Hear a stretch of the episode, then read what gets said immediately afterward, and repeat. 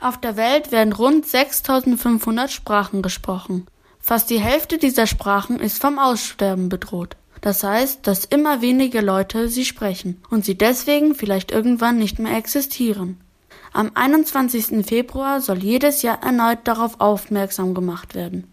Für Jamila ist das besonders wichtig. Sie kommt aus der Slowakei und lebt jetzt in München.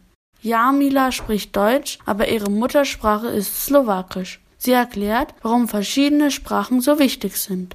Ja, die Sprachen allgemein sind wichtig, weil wenn du die andere, diese andere Kultur und Leute verstehen willst, das ist wichtig, dass du die Sprache verstehst und vielleicht auch die Geschichten in Muttersprache oder die anderen Sprachen liest in Originalsprache und dann verstehst du auch besser die Kultur. Und je mehr Sprachen, desto mehr Erfahrungen und mehr Leute und Kultur verstehst du und damit Jamilas Kinder die Bräuche und die Geschichte der Slowakei gut verstehen, lernen auch sie Slowakisch. Jamilas Tochter Romana erzählt, welche Rolle Slowakisch in ihrem Alltag spielt.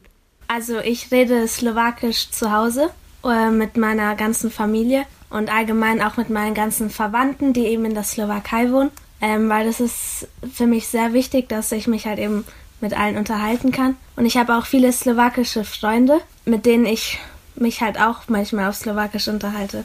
Wenn Romana mit ihren Freunden Slowakisch spricht, dann verstehen sie viele Menschen in Deutschland nicht. Es gibt hier nämlich nicht so viele Menschen, die diese Sprache sprechen. Für Romana ist es deswegen so eine Art Geheimsprache, die sie mit ihren Freunden spricht.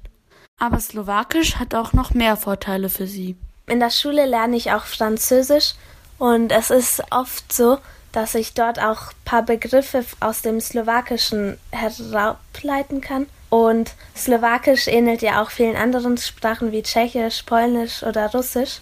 Das heißt, wenn ich vorhätte, diese Sprachen zu lernen, wäre das auch viel einfacher für mich. WissenschaftlerInnen sehen das übrigens genauso wie Romaner. Kindern, die mit zwei Sprachen aufgewachsen sind, fällt es oft leichter, noch eine neue Sprache zu lernen.